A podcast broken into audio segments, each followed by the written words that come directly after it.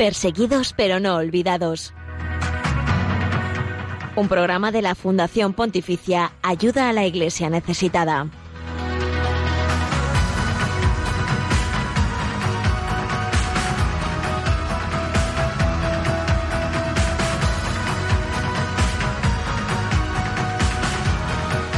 Buenos días, ¿qué tal? Bienvenidos a este espacio de Radio María que es información, oración y apoyo a la iglesia pobre y perseguida alrededor del mundo. Gracias por acompañarnos en Perseguidos, pero no olvidados.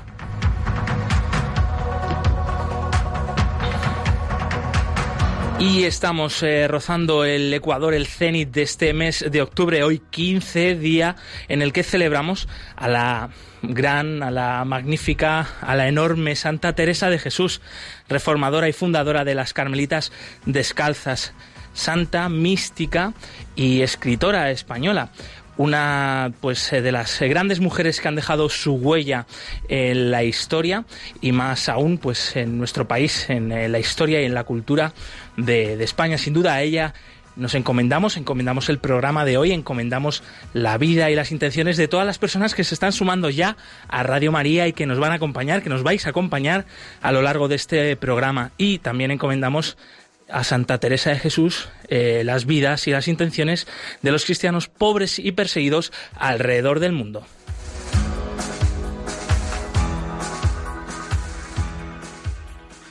Hace poco más de un año eh, fue secuestrado en Níger, en un país de África, el misionero y sacerdote italiano Pierluigi Macali.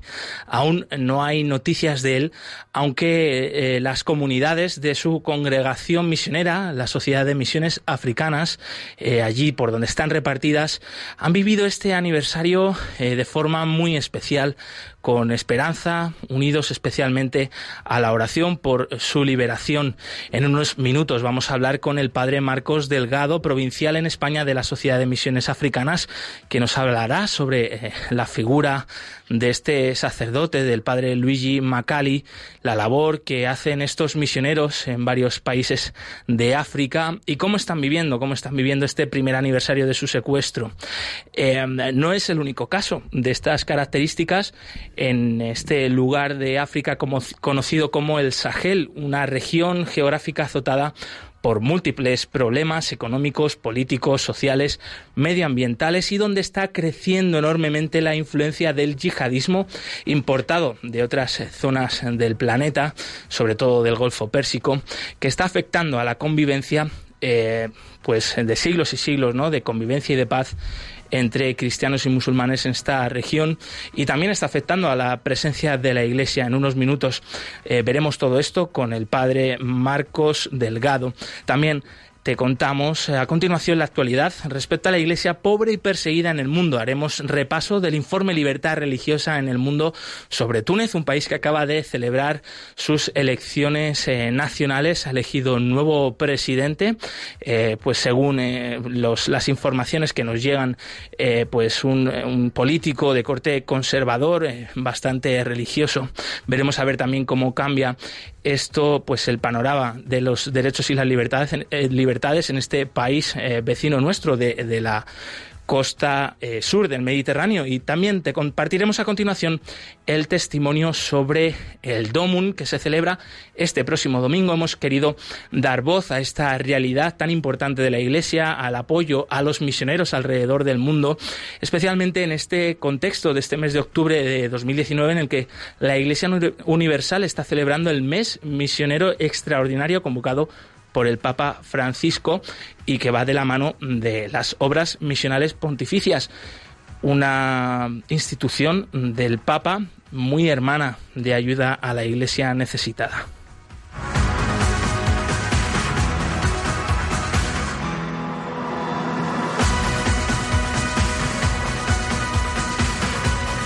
Las 11 y 6 minutos, las 10 y 6 minutos en las Islas Canarias. Eh, Javier Esquina, no sé si me ves ahí detrás del cristal, te veo haciendo aspavientos. Buenos días, sí, te veo, te veo. Buenos días. El reflejo, el reflejo del sol a veces es muy intenso a esta hora del mediodía, pero qué estupendo tenerte siempre al otro lado ahí en los controles técnicos. También saludamos a Jesús Abenajar, Abenojar, perdón, compañero que también está en el control. Buenos días, bienvenido.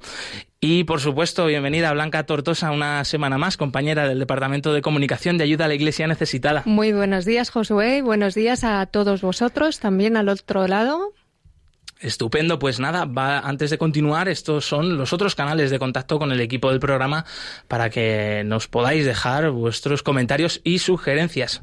Sí que nos encanta además leeros. Ya sabéis que podéis seguirnos a través de Twitter en arroba ayuda a y podéis dejar vuestros comentarios con el hashtag no les olvides. También en Facebook somos ayuda a la iglesia necesitada y en Instagram somos ayuda iglesia necesitada. Y por último, pero no menos importante, sabéis que también podéis escribirnos al correo electrónico perseguidos pero no olvidados arroba radiomaria.es. Eh, por cierto, que hemos recibido recientemente un mensaje en nuestro correo electrónico. Estamos muy, muy contentos y animamos a la gente a que lo haga. Qué bien, nos encanta, ¿verdad? Pues mira, Blanca, nos escribe Margarita María Fraga de la Asociación Evangelum Vitae, que nos invita a participar esta tarde, sobre las seis de la tarde, un rezo del Rosario y posteriormente rezo de Vísperas y Santa Misa en el Templo Eucarístico Diocesano de San Martín en Madrid, en calle Desengaño 26. Eh, pues es un encuentro que organiza mensualmente esta asociación y además, eh, bueno, pues con una mención expresa a los cristianos perseguidos, porque rezan para por las eh, profanaciones, en reparación por las profanaciones de imágenes religiosas en el mundo entero, de iglesias, de templos y también el ataque contra los cristianos perseguidos. Qué bien, qué bonito. Así que precioso, ¿no? Precioso, sí, qué maravilla. Que en nuestro correo electrónico hay tesoros como, como estos. Sí, sí, os esperamos a todos. Bueno, pues eh, bien, vamos a escuchar en primer lugar este mensaje con el que arrancamos semanalmente, un mensaje de parte del Papa Francisco que hemos eh, sacado en esta ocasión de su último vídeo de intenciones de oración del Papa para este mes de octubre, en el cual el Papa pide rezar por la misión evangelizadora de la Iglesia y la renovación eh, pues de este anuncio del Evangelio, de la misión agentes que hace la Iglesia Universal en los cinco continentes.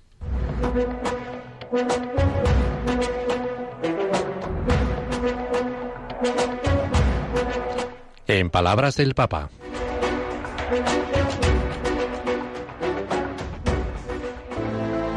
Hoy es necesario un nuevo impulso en la actividad misionera de la Iglesia para afrontar el desafío de anunciar a Jesús muerto y resucitado.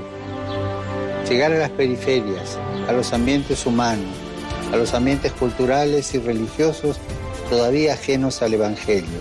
Y en esto consiste lo que llamamos missio agentes. Y recordar que el corazón de la misión de la Iglesia es la oración. Este mes misionero extraordinario, recemos para que el Espíritu Santo suscite una nueva primavera misionera para todos los bautizados y enviados por la Iglesia de Cristo Pues estas son las palabras eh, con las que nosotros también eh, nos comprometemos, por supuesto, a esta oración del Papa por la misión de la Iglesia y como nombraba el Papa Francisco, nosotros también vamos a hablar de ello en nuestra sección del Testimonio de la Semana, ese mes misionero extraordinario eh, del que, bueno, pues está en manos de todos los bautizados, de que somos enviados y somos misioneros. Eso es, el mensaje del Papa una vez más nos llama a salir a la calle, ¿no? Y a, también hacernos partícipes de, de esa actividad misionera de la Iglesia ¿no? Cada uno de nosotros y, en, nuestros ambientes, ¿no? Sea el que sea en el que estemos cada uno de nosotros. Por cierto, que recordamos, estamos también presentes en el Facebook Live de Radio María, por ahí también nos podéis ver. Hoy eh, me han colocado la cámara aquí en un costado, espero meter un poco de tripa y, bien guapo, bien guapo, y poder, y poder miraros también ahí a cámara. Y bueno, nos están llegando ya mensajes como, por ejemplo, Ramiro Cabeza Mato desde La Coruña, que nos eh, manda buenos días y que Dios os bendiga. Muchas gracias, compañero y amigo. Os invitamos a dejarnos por ahí también vuestros comentarios, vuestras sugerencias. Eh, ¿Qué iniciativa o qué actividades estáis haciendo en este mes misionero extraordinario o os proponéis hacer para ser buenos evangelizadores? Compartirnos con nosotros por aquí, por el Facebook Live. Y hacia el final del programa también abriremos los teléfonos de la emisora para que lo podáis compartir en vivo y en directo con todos nosotros. El cristianismo es la religión más perseguida en el mundo conoce de cerca esta realidad en Perseguidos pero no olvidados, un programa de ayuda a la Iglesia necesitada en Radio María.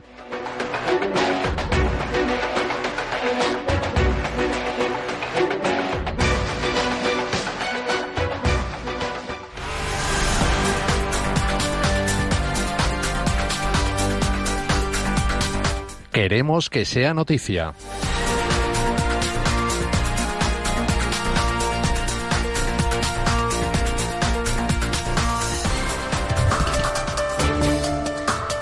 Derechos humanos y libertad religiosa para construir un Pakistán tolerante e inclusivo. Estudiantes, activistas, miembros de ONGs, políticos y líderes de minorías religiosas se han reunido en un seminario sobre libertad religiosa y derechos humanos organizado por el Centro Católico Center for Social Justice en Karachi, Pakistán. El mensaje final de este encuentro recoge que es necesario desarrollar una nueva cultura nacional para hacer que Pakistán sea más tolerante e inclusivo para los miembros de todas las religiones.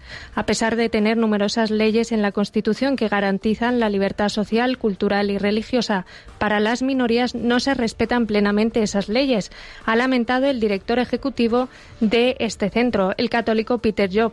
Por su parte, el fundador de la Comisión Interreligiosa para la Paz y la Armonía, presente en el seminario el líder islámico Hassan Naqvi, reiteró su deseo de unidad con nuestros hermanos hindúes y cristianos y aseguró estar a la vanguardia de la protección de sus derechos.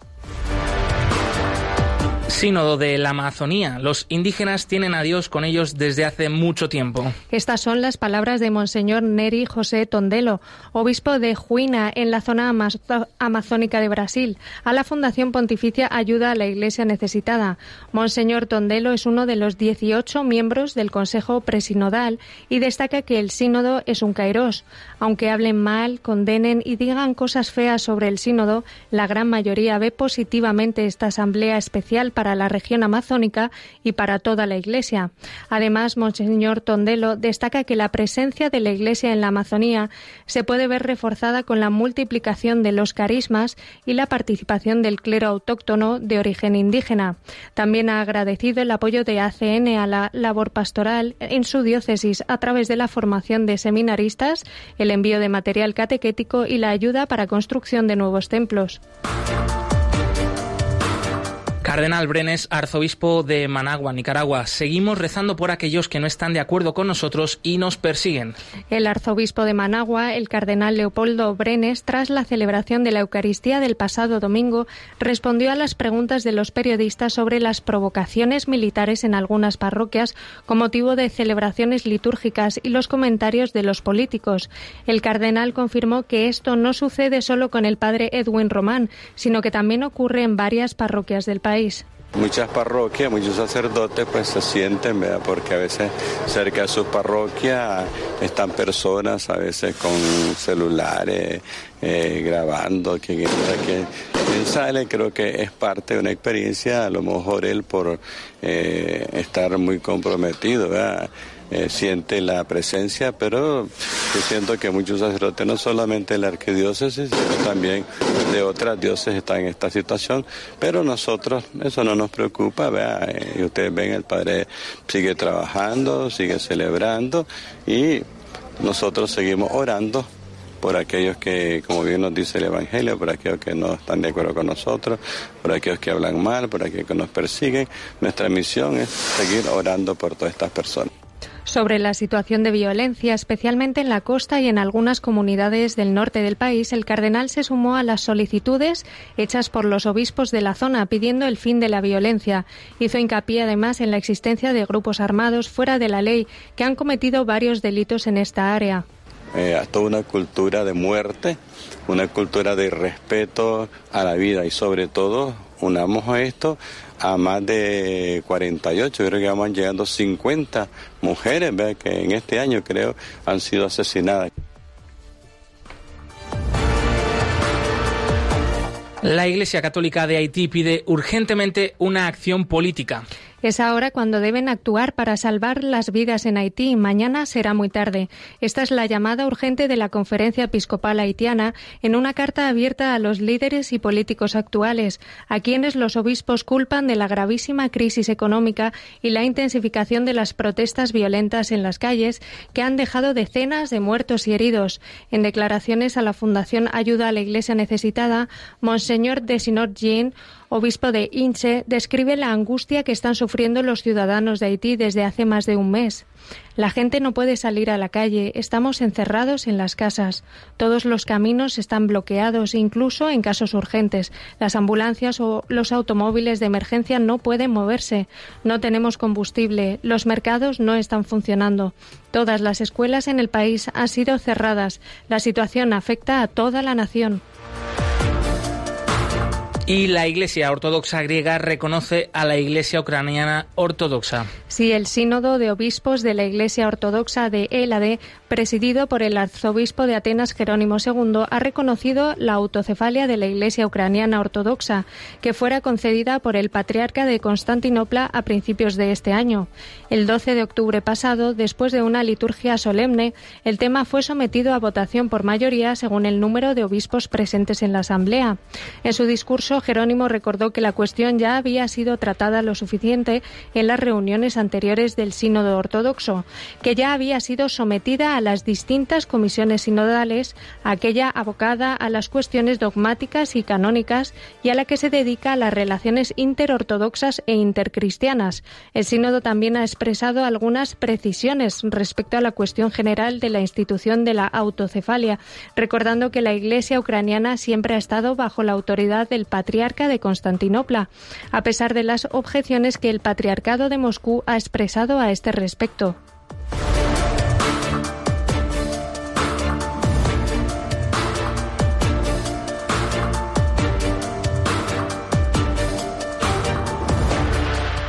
Todas estas informaciones y la actualidad diaria de la Iglesia pobre y perseguida la pueden seguir en la web ayudalaiglesianecesitada.org.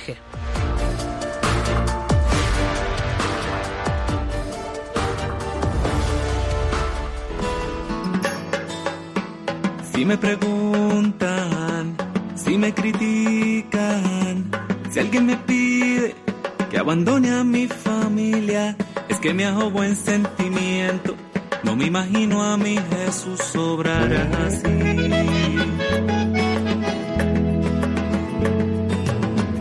Entre alegrías y muchas penas, hay una sangre que corre fuerte por mis venas, enamorado en pan y vino, que le he jurado mi destino, porque yo, católico soy de sacramentos, de vela en mano y procesión, del evangelio,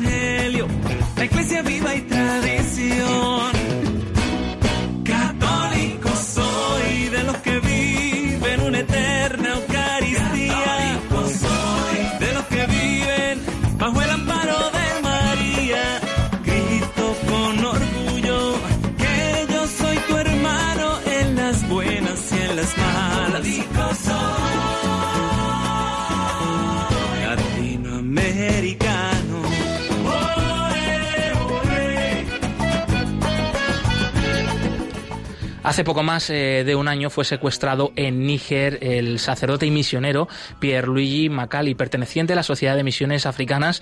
Este sacerdote pues desarrollaba en este país desde hacía años una labor pastoral y asistencial enorme. Eh, su comunidad allí de, de amigos, de fieles, eh, pues está muy preocupada porque siguen sin tener noticias de él. Eh, la Iglesia Universal se ha sumado también a esta oración para pedir su liberación y tenemos con nosotros al otro lado del teléfono a Marcos Delgado, provincial de esta congregación del padre Pierluigi Macali, de la Sociedad de Misiones Africanas en España. Y bueno, pues en primer lugar, Marcos, bienvenido. Buenos días a todos eh, y muchísimas gracias por darnos otra vez la, a la palabra para recordar al padre Luigi. Eh, el padre Luigi que, bueno, pues es un caso más, entre otros muchos, también de la creciente tensión en esta región de, África conocida como el Sahel, que está afectando también a la presencia de la Iglesia. Eh, sin embargo, bueno, pues los mensajes que nos han llegado en este primer aniversario de su secuestro eh, son mensajes de, de, esperanza, de unidad, de continuar en esta misión. Y la primera pregunta sería, Marcos, ¿cómo se puede mantener la esperanza en una situación así? Bueno, pues la esperanza viene de la fe, de nuestra fe en el que hemos puesto nuevo nuestra esperanza, que es Jesús, y por el que estamos allí.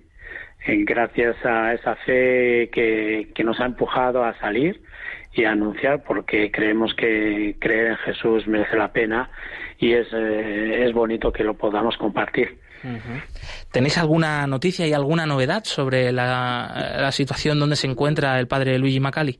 No, no ha habido ninguna noticia. Eh, este fin de semana tuvieron la asamblea diocesana en, en Niamey y tenemos eh, esta semana partió un compañero para allá que participó a esta asamblea y me, y me contó que, que no tenía ninguna noticia que hubo gente de, de la parroquia del padre Luigi que vinieron a dar un testimonio y, y decir pues eso, que se sentían solos porque bueno pues no la, la misión se cerró y bueno los cristianos siguen viviendo van de vez en cuando algún compañero a celebrar los domingos pero la, no, no, no como permanente. Y eh, cuéntanos, eh, Marcos, eh, qué tipo de labor estaba haciendo el padre Luigi Macali en Níger antes de ser secuestrado y bueno, y la que continúan haciendo otros compañeros de, de vuestra sociedad de misiones africanas allí. Sí, bueno, conocéis un poquito, la, el padre Luigi estaba en una parroquia con un compañero de la India y como en todas las parroquias, pues eh, bueno, atendemos el culto, visitamos los pueblos, las comunidades, eh, celebramos eh, los pueblos y al mismo tiempo pues hacemos una, una, labor, una labor social muy muy grande.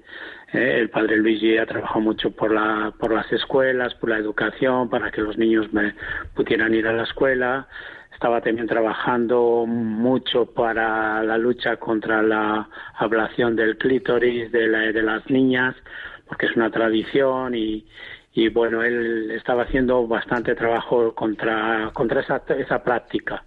¿eh? Y después, bueno, promoción femenina y, y, bueno, agua, un poquito de todo, como lo hacemos todos los que estamos por esas tierras de África. También otra noticia que nos ha llegado en estas últimas semanas es eh, precisamente un testimonio, bueno, que nos ha conmovido mucho, que es eh, del propio hermano, hermano de sangre del padre Luigi Macali, también misionero de la Sociedad de Misiones Africanas. Y, sí, Walter. Y Walter, efectivamente. Mm. Eh, bueno, esto es un testimonio impresionante. Dos hermanos eh, dando su vida por el Evangelio, misioneros en África, y el padre Walter comentaba sobre su hermano que sí, que tenía esperanza de poder volver a verlo. Sí, yo creo que es, lo, nos tenemos que agarrar a eso porque porque es nuestra esperanza y el padre Walter pues está trabajando en Liberia y gracias también a él pues eso pues tenemos un poco también de confianza y tiene una hermana, tiene una hermana también que la hermana lo está llevando peor porque es la que está en Italia y es la que lo está sufriendo. Está siguiendo también ayuda psicológica porque no, no debe ser fácil. Eh, padre Marcos, tengo aquí a mi lado a Blanca Tortosa, compañera en el programa, que quería también hacerte una pregunta. Buenos días, sí, claro. padre. Buenos días. Buenos días.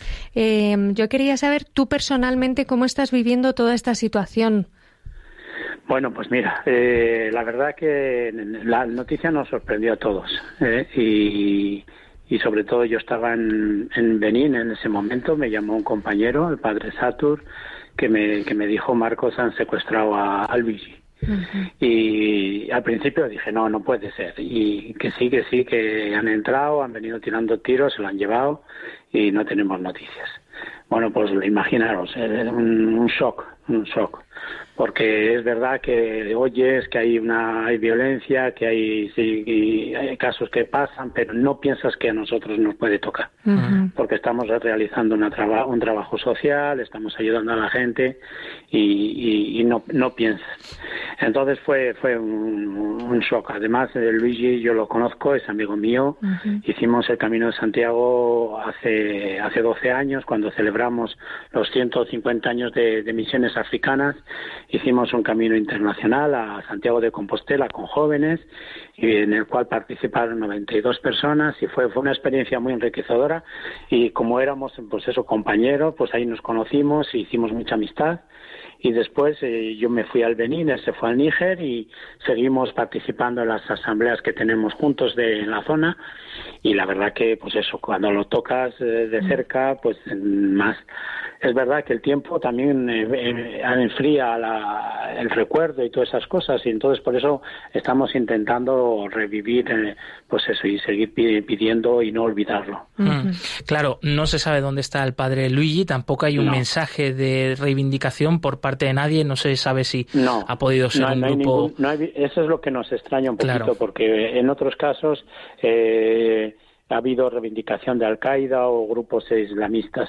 Es verdad que yo ahora estuve en Lyon y, estuve con el obispo, el antiguo obispo de, de Niané, que es, era un compañero nuestro, y él me decía pues que no, que no es el, no es solamente él el que está secuestrado, que hay muchas, hay varias personas, hablan de diez o así, pues, de las cuales tampoco se tienen noticias de un alemán y eso y que tampoco se tienen noticias. Entonces no sé si es la nueva forma eh, y yo yo le preguntaba y pero qué pretenden y, el obispo me, me contestó Marcos es, es provocar miedo claro. Es el miedo, el, el, provocar, el que el miedo a la gente, en, la, iglesia, en las escuelas.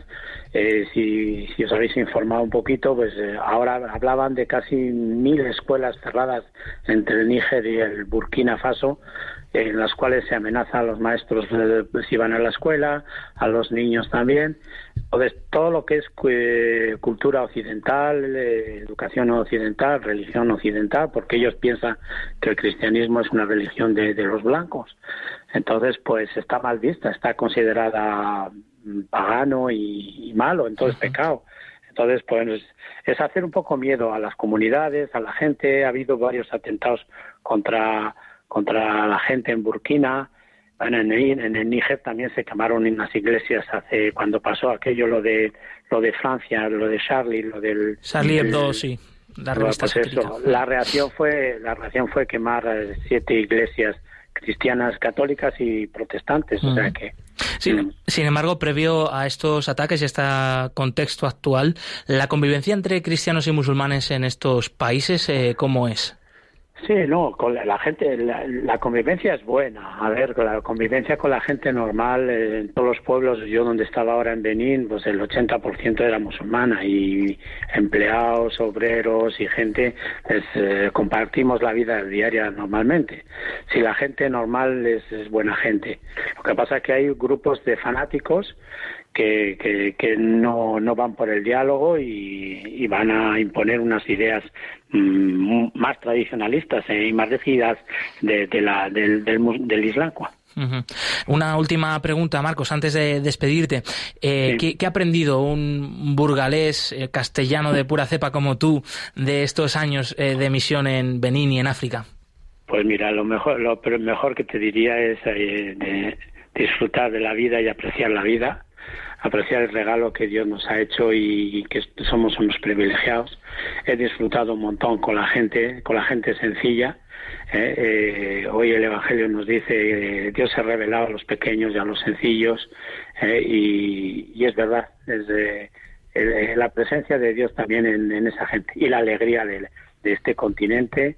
la idea que tenemos de África es, es negativa, es negativa. Todo las imágenes que nos presentan siempre son con los niños enfermos y tal, y es verdad que existe, pero, pero no es eso. La, eh, la vida diaria es un continente lleno de vida, de juventud, de esperanza y de fuerza.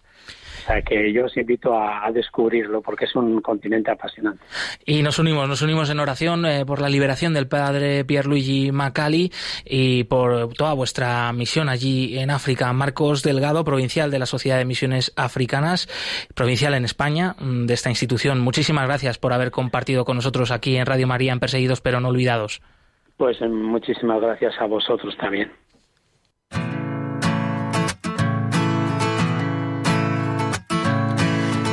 Es que he querido estar tan cerca, tan cerca que he dejado mi presencia en ti. Yo siempre estaré junto a la puerta, esperando que tú me quieras abrir, aun cuando no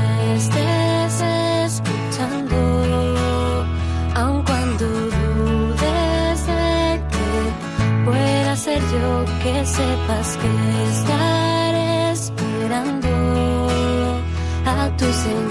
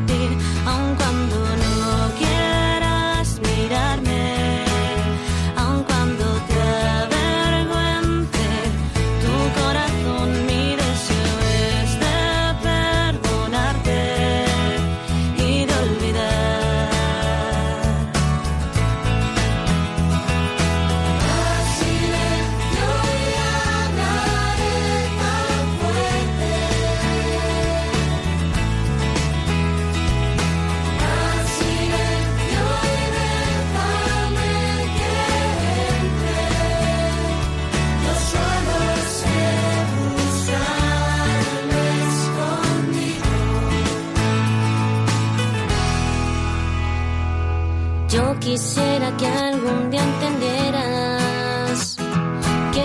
11 y 32 minutos, 10 y 32 minutos en las Islas Canarias y continuamos en Perseguidos pero no olvidados, un programa que te acerca a la realidad de la iglesia pobre y perseguida en el mundo de estos millones y millones eh, de hermanos nuestros de la fe cristianos que sufren a causa de pues seguir el evangelio, de seguir a Jesucristo con fidelidad, pues por la falta de libertad religiosa que hay en sus países, por los conflictos, por aquellos que pues les molesta, ¿no? Los cristianos y quieren eliminarlos. Mm, es algo que vamos, que choca muchísimo, ¿no? En nuestra mentalidad y en nuestra realidad, en nuestro día a día aquí, pero esto es cierto y verdadero, ¿no? Nunca mejor dicho. Desde y, y, aquí en este programa no dejamos de hablar de ello, de esta realidad. Eh, antes de continuar, te recordamos los otros canales para que te puedas poner en contacto con nosotros, que nos dejes tus comentarios, tus sugerencias. Nosotros encantados de poderlos comentar aquí en directo y de también, pues, asumirlos como propios de nuestro programa. Sí, ya sabéis que nos encanta leer, leeros. En Twitter, por ejemplo, nos podéis seguir con arroba ayuda y dejar vuestros comentarios con el hashtag no les olvides. También en Facebook eh, estamos como Ayuda a la Iglesia Necesitada y en Instagram en la cuenta Ayuda a Iglesia Necesitada. Y también en el correo el programa perseguidos pero no olvidados arroba radiomaria.es. Y tenemos algún mensajito en Facebook Live. Tenemos un montón de mensajes súper bonitos. Y por ejemplo nos escribe Delmis Maradiaga desde Honduras y que nos escucha y que le pide a la Virgencita que nos proteja y bendiga a todo Radio María. Muchas gracias. Y también, por ejemplo, a Ana Isabel Delgado Pérez desde León, que Dios os bendiga, sí, y sigáis informándonos de lo que pasa por el mundo. Gracias a, a todos los que nos estáis dejando vuestros mensajes. Pues sí, y es que decía León, España, remarcarlo porque es que nos escriben desde muchísimas partes del mundo. también había por ahí otro de Argentina, de otros lados. Sí, sí, es una maravilla, es una maravilla. Qué pasada. Pues eh, bueno, vamos a continuar y te hablamos y te traemos ahora eh, pues una, un pequeño testimonio, el testimonio de la semana sobre una cadena de bondades. Blanca, a ver qué te parece.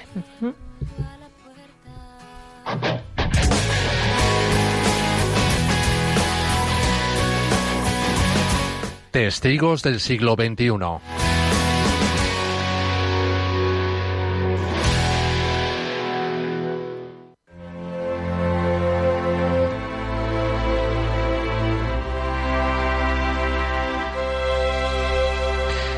En este mes de octubre el Papa Francisco ha convocado un mes misionero extraordinario.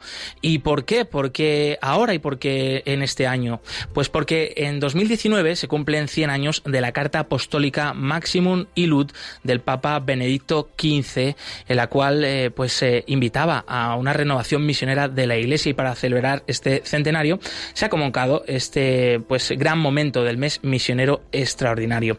El Santo Padre además quiere despertar la conciencia de la misio adyentes o misión adyentes y retomar con nuevo impulso la responsabilidad de proclamar el Evangelio de todos los bautizados. Y lo decía así en un mensaje, es mi intención promover un mes misionero extraordinario en octubre de 2019 con el fin de alimentar el ardor de la actividad evangelizadora de la Iglesia adyentes.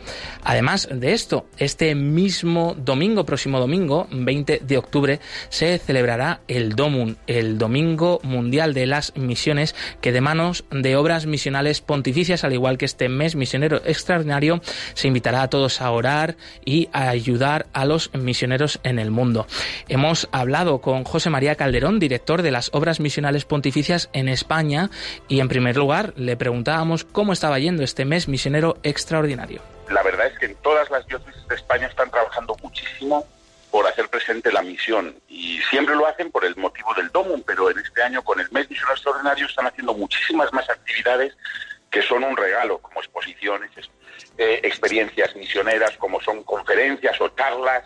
está haciendo una labor inmensa por parte de las delegaciones de misiones en todas las diócesis con muchísimo esfuerzo y además con el beneplácito y la bendición de los obispos que se han involucrado enormemente. El Domun es el día en que, de un modo especial, la Iglesia Universal reza por los, misioneros, por los misioneros y colabora con ellos. Se celebra en todo el mundo y es este penúltimo domingo de octubre, en este año 20 de octubre, eh, en este mes de las misiones. ¿Y cómo se está celebrando este Domun tan especial dentro de este mes misionero extraordinario? José María Calderón eh, nos lo comenta y también nos invita a apoyarlo, a unirnos a esa oración y por qué es tan importante ayudar a los misioneros? Bueno, la forma mejor de ayudar eh, para que eh, el Domus salga adelante es unirse a esa cadena de, bondades que, hemos hecho, que estamos teniendo como, como telón de fondo durante todo este mes misionero. Unirse en esa cadena de bondades de intentar hacer el bien a los demás con nuestra oración. Primero la oración y el sacrificio, el ofrecer nuestras limitaciones y enfermedades por los, por los misioneros y por las misiones. Evidentemente también con la cooperación económica, que es muy importante. Fíjate, las obras misionales pontificias es la institución de la Iglesia que ayuda a que la Iglesia exista en los territorios de misión. ¿eh? No ayuda a un proyecto concreto, no ayuda a una determinada situación, sino es que las iglesias que están en territorio de misión, las diócesis, las prelaturas, las prefecturas que están en territorios de misión, puedan sobrevivir. Cadena de Bondades es la campaña con la que Horas Misionales Pontificias está promoviendo este mes misionero extraordinario, que pues ha arrancado con un videoclip y una canción eh, muy especial invitando a que todos somos misioneros y especialmente a este público joven eh, que dentro y fuera de la iglesia a veces parece tan dormido.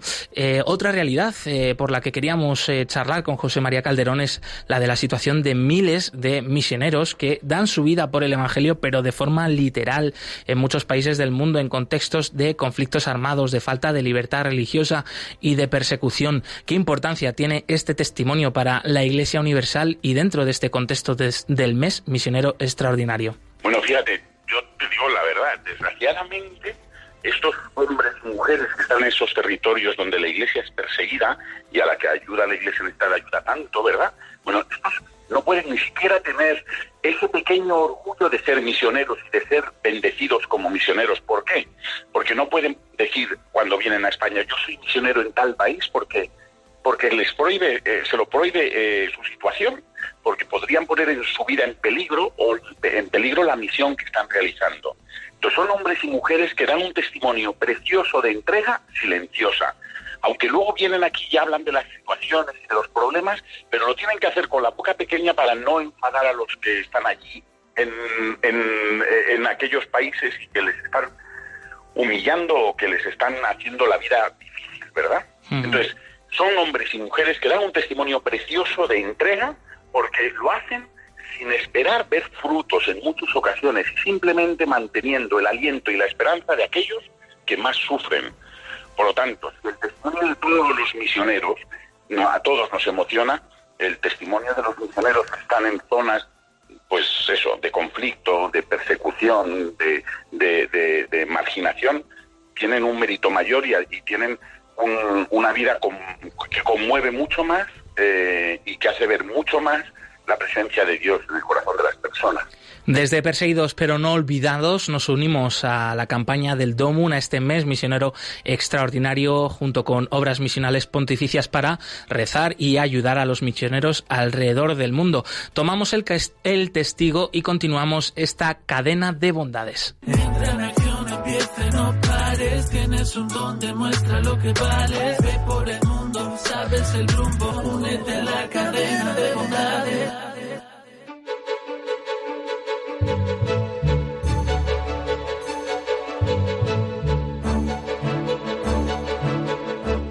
El informe Libertad Religiosa 2018 actualiza la situación de la libertad religiosa y casos de ataque contra las religiones en 196 países del mundo.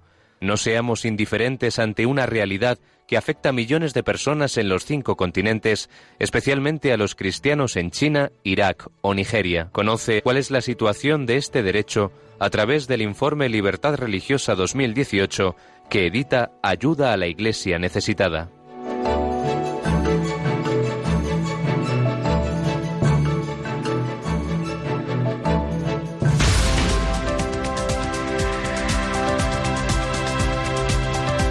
Libertad religiosa en el mundo.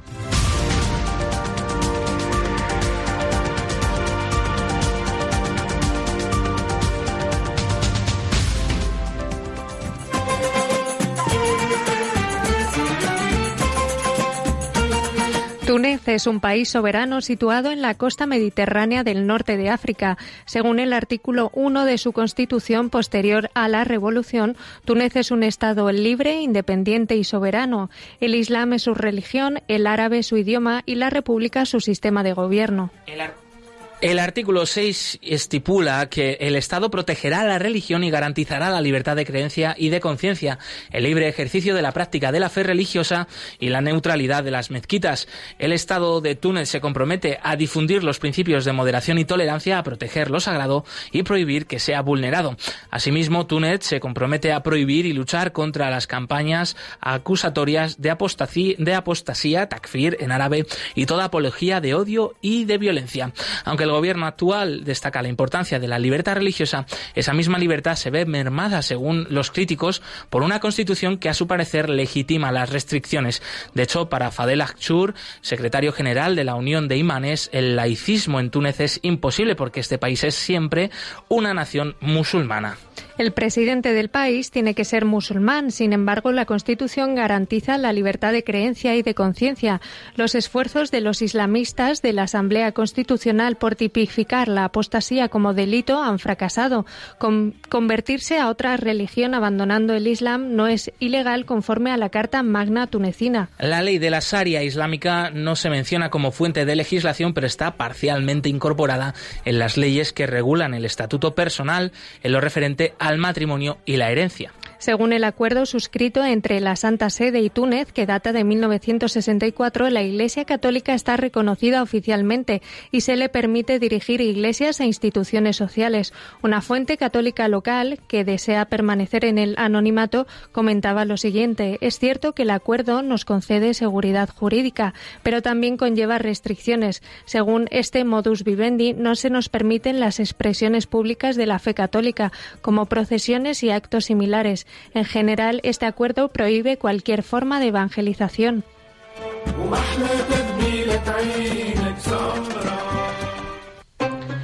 La inmensa mayoría de los ciudadanos tunecinos son musulmanes suníes, si bien hay algunos conversos al cristianismo, cifra que algunas fuentes sitúan en unos 12.000. De acuerdo con fuentes católicas locales, en el país viven en torno a 25.000 cristianos. Otros estudios ofrecen una cifra mucho más baja. La mayor parte de los cristianos extranjeros son católicos y las fuentes locales estiman que pueden llegar a 20.000. Además, hay comunidades ortodoxas y también cristianas protestantes. En Túnez también vive una antigua comunidad judía formada por alrededor de 1.500 personas, aunque la mayor parte de los judíos abandonaron Túnez tras el establecimiento del Estado de Israel. Los judíos tunecinos de la actualidad residen principalmente en la capital y en la isla de Hierba. El gobierno tunecino paga el salario del gran rabino. Aunque las comunidades judías siguen expuestas a amenazas, disfrutan de relativa libertad y de una protección especial. En el país están produciendo una presión oficial frente a favor de un Islam más conservador especialmente en ciudades pequeñas y remotas y en zonas rurales. Durante el Ramadán del año 2017 arrestaron a cinco tunecinos acusados de incidencia pública por no respetar el mes y el ayuno en público. Cada uno de ellos fue condenado a un mes de prisión, cuatro de ellos por comer en público y el quinto por fumar. Grupos de la sociedad civil protestaron demandando el derecho a no ayunar durante el Ramadán. En junio de este mismo año se produjeron los dos últimos atentados prácticamente simultáneos y reivindicados por el Daesh contra objetivos policiales que sacudieron el centro de la capital, provocando la muerte de un agente de policía y ocho heridos, incluidos tres peatones que se hallaban en el lugar de los hechos. En el año anterior, en enero de 2018, se fueron bombardeadas la sinagoga de La Griba en la isla de Hierba. A diferencia de los atentados de Al Qaeda en el año 2002, este, que solo causó daños menores y ningún herido, parece ser una consecuencia del descontento social. Además, arrojaron cócteles Molotov contra la entrada de dos colegios judíos. Aunque no se han repetido los atentados terroristas a gran escala del periodo estudiado en el informe de libertad religiosa anterior, sigue alarmando la posibilidad de que Al Qaeda y otros grupos extremistas regresen al país tras la derrota del Daesh en muchas zonas de Siria e Irak. El ejército de Túnez está muy preocupado ante la posibilidad de que Al Qaeda intente reagruparse en el país.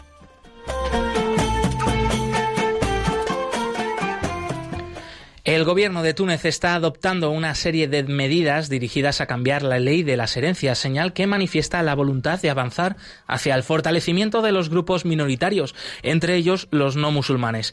El expresidente Beji Caid Essebsi eh, creó una comisión para estudiar la reforma legal de un decreto de 1973 que prohibía a las mujeres tunecinas casarse con varones no musulmanes.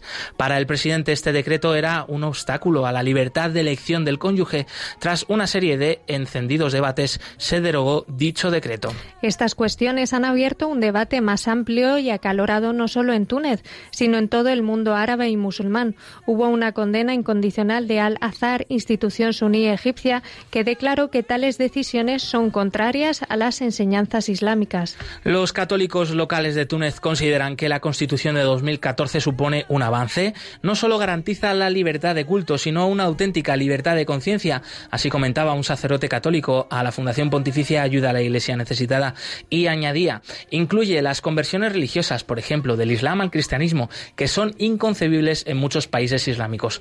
Ahora bien, continúa señalando que hay que ver qué pasa en el futuro porque una cosa es la teoría y otra la práctica. El musulmán que manifiesta interés por el cristianismo puede verse sometido a una fuerte presión social. De hecho, según fuentes locales de Túnez, algunos musulmanes convertidos al cristianismo se han visto hostigados y marginados por sus propias familias. A medida que vayan creciendo el descontento social y económico, el malestar puede desembocar en manifestaciones masivas en la calle y en un resurgimiento del reclutamiento por parte de los grupos yihadistas. Esto, a su vez, podría conducirlos a ataques hacia las comunidades no musulmanas del país.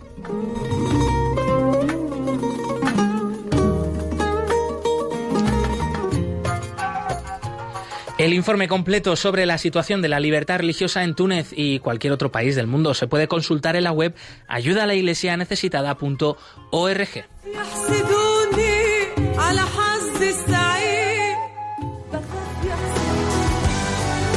Los perseguidos de hoy son los santos de mañana. Padre Berenfried van Straten, fundador de Ayuda a la Iglesia Necesitada.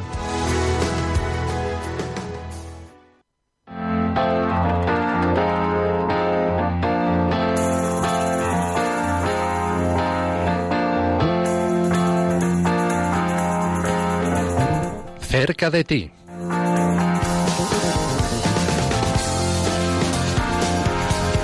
Instantes te contamos la agenda de los próximos eventos de ayuda a la Iglesia necesitada por nuestro país, pero esta sección también es el momento de abrir los teléfonos de la emisora para que puedas compartir aquí con nosotros tus comentarios, tus sugerencias. Antes te lanzábamos esta propuesta de cómo estás viviendo este mes misionero extraordinario, alguna actividad que estás llevando a cabo en tu parroquia, en tu grupo de fe o algún propósito que te has hecho para eh, pues vivir con más sentido este mes misionero extraordinario. Puedes eh, llamar ya al 910059419, repetimos 910059419. Enseguida damos paso a esas llamadas a quien ya tenemos lista y preparada es nuestra compañera Nieves Barrera del Departamento de Promoción de Ayuda a la Iglesia Necesitada. Nieves, bienvenida. Buenos días, ¿cómo estamos? Pues encantados de tenerte aquí una semana más y cuéntanos cuáles son esas próximas actividades de ayuda a la Iglesia necesitada. Pues son bastantes, así que vamos a ir tomando nota y empezamos por el día de hoy, si os parece. Hoy, 15 de octubre, tendremos en, en Córdoba, teníamos, teníamos la, expofoto en la parroquia de San Isidro Labrador, pues hoy habrá en, en el Higuerón, es esto, pues hoy habrá una vigilia por los cristianos perseguidos a las 18 horas y a continuación una santa misa por los cristianos perseguidos. Repito, en el Higuerón, en Córdoba, hoy a las 6 de la tarde vigilia por los cristianos perseguidos y a las 7 de la tarde Santa Misa en la parroquia de San Isidro Labrador. Y seguimos por Córdoba, donde el día 17 vamos a tener en la parroquia de Nuestra Señora de la Consolación un testimoniazo y una misa por los cristianos también perseguidos, pero el testimonio de la hermana Guadalupe. Será, eh, como digo, en la parroquia de Nuestra Señora de la Consolación a las 8 de la tarde. Yo recomiendo que no se lo pierda nadie. Y el 31... Comentábamos aquí que estupendo, ¿no? Poder escuchar a la hermana Guadalupe. Maravillosa la hermana Guadalupe. Todo el que pueda acercarse merece la pena escucharla, de verdad, ¿eh? Exactamente, porque nos trae de primera mano unas situaciones y unos testimonios de fe y de esperanza impresionantes, de verdad, que nos ayudan a todos, ¿eh? Y, y, bueno, pues vamos a acompañarles en, en, ese testimonio y en esa misa. Y seguimos por Córdoba. El 31 de octubre habrá una vigilia de oración. Primero nos informaremos escuchando la Hermana de Guadalupe y luego el 31 de octubre nos juntaremos en la Basílica de San Pedro para rezar por los cristianos perseguidos a las 7 de la tarde. Esto es lo que tenemos por el sur, pero ya sabéis que vamos por toda España y vamos ampliando zonas. ¡Qué bien! Y sí, sí, sí, sí. Vamos a Zaragoza. Bueno, vamos a ver, sí, por Zaragoza tenemos el 17 de octubre a las 7 y media de la tarde una oración por los misioneros cristianos en tierra de persecución, en la parroquia de Santa Engracia. En este mes misionero es muy bonito poder pedir por estos misioneros que van a estos países y que, y que bueno, que son los que están ahí y que se quedan siempre para ayudar, ¿no? Repito, en la parroquia de Santa Engracia a las siete y media de la tarde en Zaragoza. Y el día 30 de octubre también en, en Zaragoza tenemos una conferencia que se llama Amar hasta el extremo, el martirio en el siglo XXI, que también será en la parroquia de Santa Engracia a las 8 de la tarde el 30 de octubre. Nieves, nos quedan 20 segundos. Sí, dos cositas. 16 de octubre en la parroquia de San Juan Bautista en San Cugat del Vallés a las 20.45 una conferencia atrapadas en el califato por los, de los, sobre los cristianos de Siria. Y el 31 de octubre en San Sebastián a las 7 de la tarde un testimonio de Monseñor Matthew Arcal, obispo de la diócesis de Kanjirapali, de Kerala, la India, en la sala Izat, a las 7 de la tarde. ya saben que eso, todos los datos eh, de estos eventos y, pueden consultar la agenda, como siempre, en la web ayuda a la iglesia necesitada.org. Nieves Barrera, muchas gracias por habernos traído estos eventos de ayuda a la iglesia necesitada. Muchas gracias a vosotros. Muchas gracias. Un fuerte abrazo. Igualmente.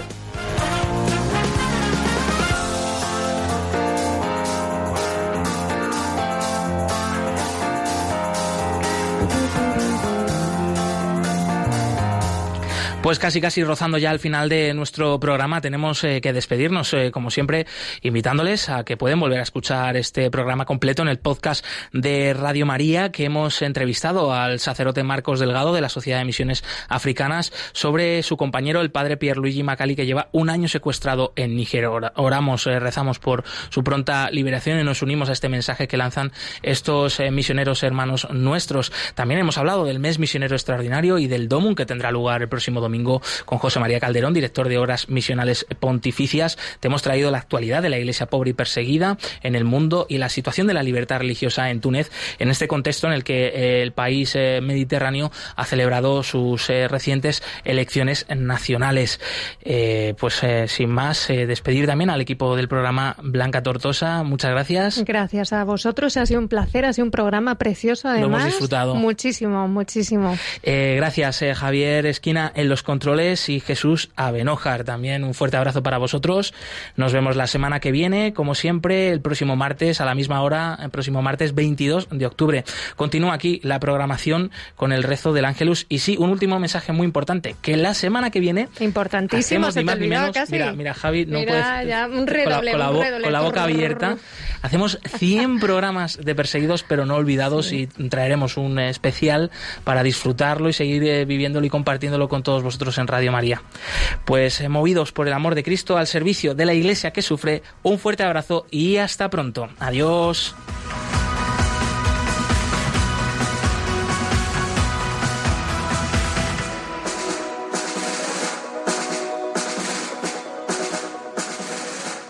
Han escuchado en Radio María Perseguidos pero no olvidados con Josué Villalón.